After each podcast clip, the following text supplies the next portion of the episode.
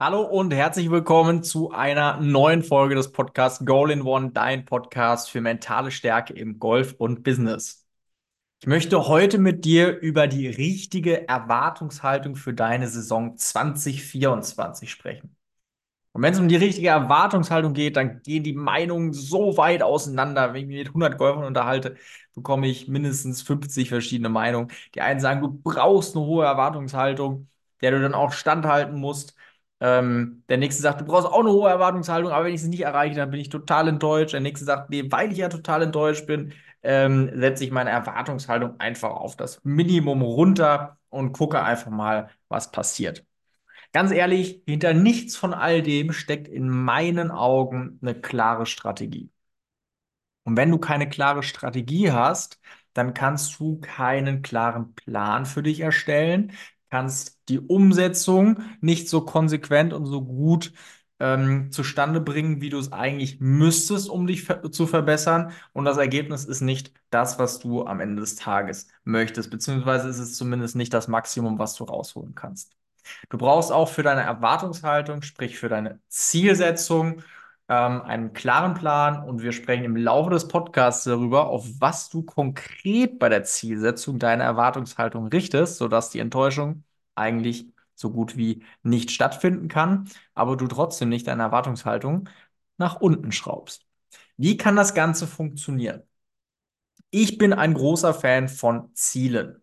Denn ich glaube, Ziele geben dir einfach eine klare Orientierung, wo du hin möchtest. Hast du eine klare Orientierung, wie schon gesagt, ist der Plan oder die Erstellung des Plans deutlich einfacher und habe ich einen Plan, ist die Umsetzung einfach deutlich einfacher, weil ohne Plan weiß ich nicht, woran ich arbeiten will und muss.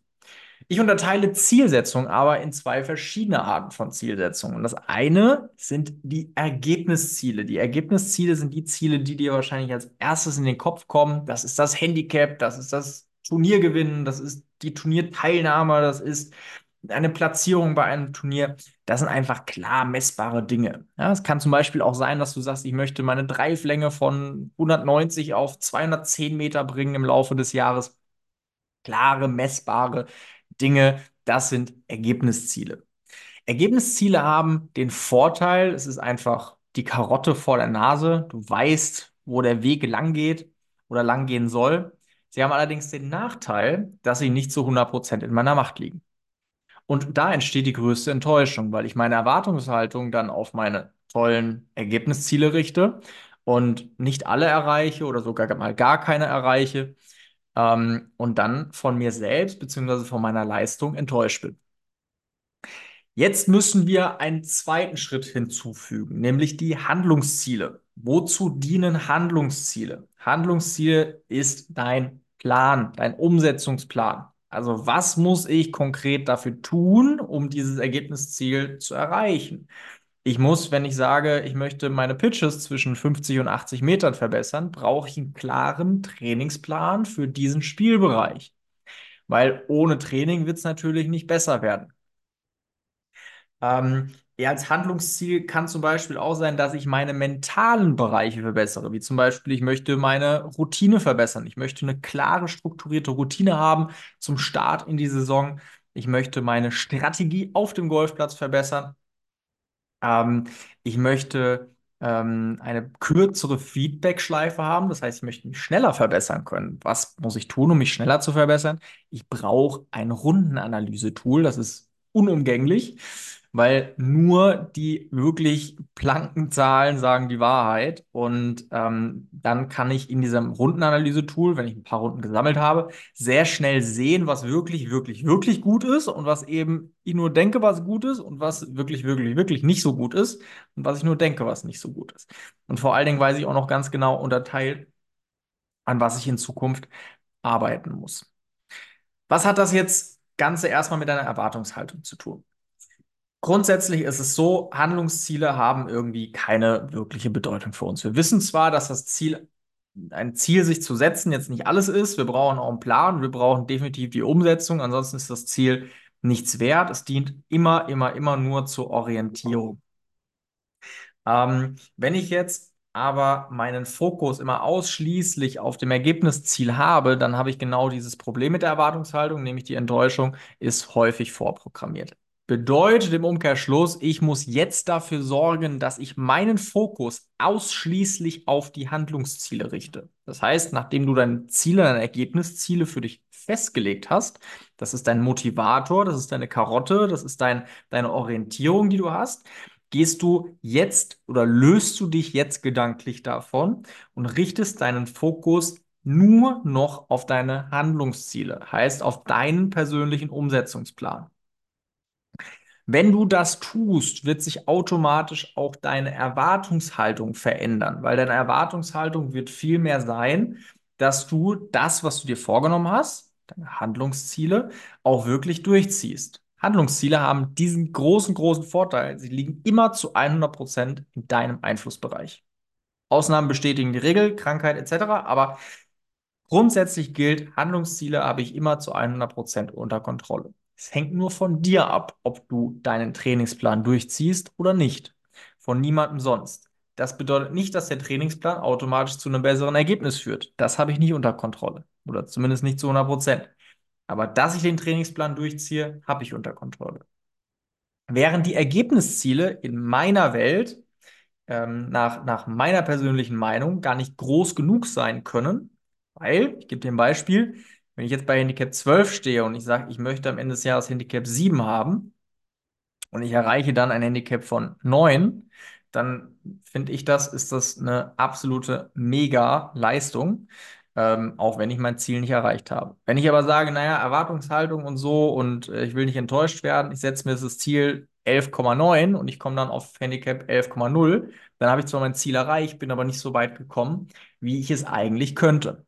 Das heißt, bei diesen Ergebniszielen geht es zusätzlich auch nicht immer darum, dass ich sie zwangsläufig erreiche, sondern ich möchte so weit kommen, wie es nur geht. Und das ist auch immer das, was ich persönlich im Hintergrund habe bei der Zielsetzung. Heißt trotzdem, dass ich es unbedingt erreichen möchte. Aber falls ich es nicht erreichen sollte, geht es für mich immer nur darum, ich möchte so weit kommen, wie es nur irgendwie geht. Und ich glaube, in dem Moment, wo du gedanklich auch deine Komfortzone verlässt und mal schaust, wie weit könnte es denn nach vorne gehen, ähm, gibt dir das einfach nochmal ein klareres Bild für deinen Plan, den du erstellen musst, um das auch zu erreichen. Weil der Plan ist dann auf Handicap 7 trainiert und nicht auf Handicap 11,9. Die Erwartungshaltung jetzt ist, wie ich es gerade gesagt habe, nicht, dass ich zwangsläufig dieses Ergebnisziel erreiche, sondern die Erwartungshaltung ist, dass ich mein Handlungsziel erreiche. Mein Handlungsziel ist genau das Gegenteil. Mein Handlungsziel reduziere ich immer auf das Minimum. Das heißt, ich überlege mir nicht, was kann ich maximal in der Woche tun, sondern was kann ich minimal in der Woche tun. Und das setze ich mir als Handlungsziele. Warum? Ja, die Zielerreichung gibt dir einfach Selbstvertrauen. Das ist einfach so. Ein Ergebnisziel ist meistens ein Ziel, was mindestens, mindestens sieben, acht Monate weg ist. Das heißt, es gibt nur einmal die Freude oder einmal die Enttäuschung. Ein Handlungsziel ist etwas, was mehr oder weniger täglich oder wöchentlich passiert. Das heißt, es steht in gar keinem Verhältnis, wie oft ich mein Handlungsziel erreichen kann währenddessen ich mein Ergebnisziel eigentlich nur einmal erreichen kann oder auch nicht erreichen kann. Und diesen Selbstvertrauensbooster, ich habe das geschafft, den wollen wir uns so oft es geht abholen. Und deshalb solltest du dich erstens nicht zu sehr unter Druck setzen, im Sinne von, ich mache mir jetzt einen Trainingsplan, weil ich will das unbedingt erreichen und das muss jetzt maximal ausgereizt werden, meine Zeit, obwohl ich weiß, dass ich das wahrscheinlich nicht immer schaffen werde sondern ich reduziere das auf das Minimum, sodass ich es wirklich jede Woche schaffe, auch dieses Ziel zu erreichen und meinen Plan, meinen Handlungsplan ähm, auch wirklich hundertprozentig durchzuziehen. Heißt nicht, wenn du jetzt sagst, okay, Minimum sind drei Stunden und Maximum sind sieben, dass du nicht trotzdem jede Woche sieben Stunden trainieren gehen darfst. Aber du erreichst auf jeden Fall immer diese drei und damit kannst du gedanklich immer deinen Haken machen. Ich habe das erreicht. Das nächste, was du dafür tun solltest, ist, du solltest dich um, äh, du solltest bei Experten um Rat fragen, wenn es um die Verbesserung von Spielbereichen geht. Was musst du konkret trainieren? Lass dir einen Trainingsplan erstellen für diese Spielbereiche. Was musst du konkret trainieren, um die größtmögliche Wahrscheinlichkeit zu haben, das zu verbessern. Training ist nicht gleich Training. Nur qualitativ hochwertiges Training bringt dich wirklich weiter oder zumindest maximal weit. Und da gibt es einfach, wie in jedem anderen Lebensbereich, gibt es einfach Leute, die kennen sich in dem äh, einen Bereich etwas besser aus, weil sie den Weg selber 24 Mal gegangen sind oder eben schon 100 anderen Leuten gezeigt haben, wie man diesen ähm, Weg am schnellsten und besten, ge besten geht.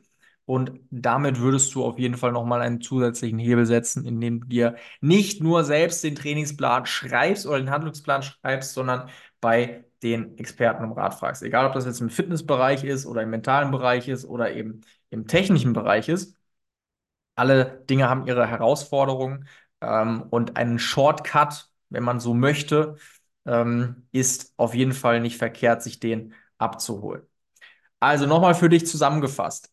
Die Zielsetzung ist unterteilt Ergebnisziele. Das ist dein Handicap zum Beispiel. Klar messbar. Nachteil habe ich nicht zu 100% in meiner Macht. Zweiter Step, nachdem ich meine Ergebnisziele festgelegt habe, ich erstelle mir einen Handlungsplan, erstelle mir meine Handlungsziele und erstelle mir dann im dritten Step meinen dazu passenden Trainingsplan, den ich auf das Minimum runterfahre, um wirklich jede Woche meinen Haken setzen zu können und sagen zu können, ich habe das geschafft. Ich gebe mir jetzt zusätzlich dieses diesen Selbstvertrauensbooster, dass ich mein Ziel, mein Wochenziel, mein Tagesziel erreicht habe.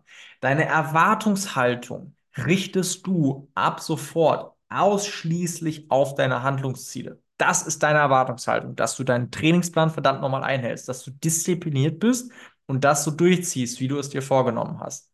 Dadurch geht es automatisch weg von diesem reinen Ergebnisdenken und wir haben viel, viel, viel mehr selbst unter Kontrolle und geben uns trotzdem die größtmögliche Chance, so weit es geht zu kommen, weil Erwartungshaltung nach unten schrauben ist einfach nicht die Lösung. War es noch nie und wird es auch nicht sein. Es geht darum, die Erwartungshaltung auf andere Dinge zu lenken. Das ist auf dem Golfplatz nichts anderes. Es geht nicht darum, dass du rausgehen sollst und sagen kannst, ist mir komplett egal, damit ich keine Erwartungshaltung habe, sondern du brauchst eine Erwartungshaltung, die auf die richtigen Dinge gerichtet ist.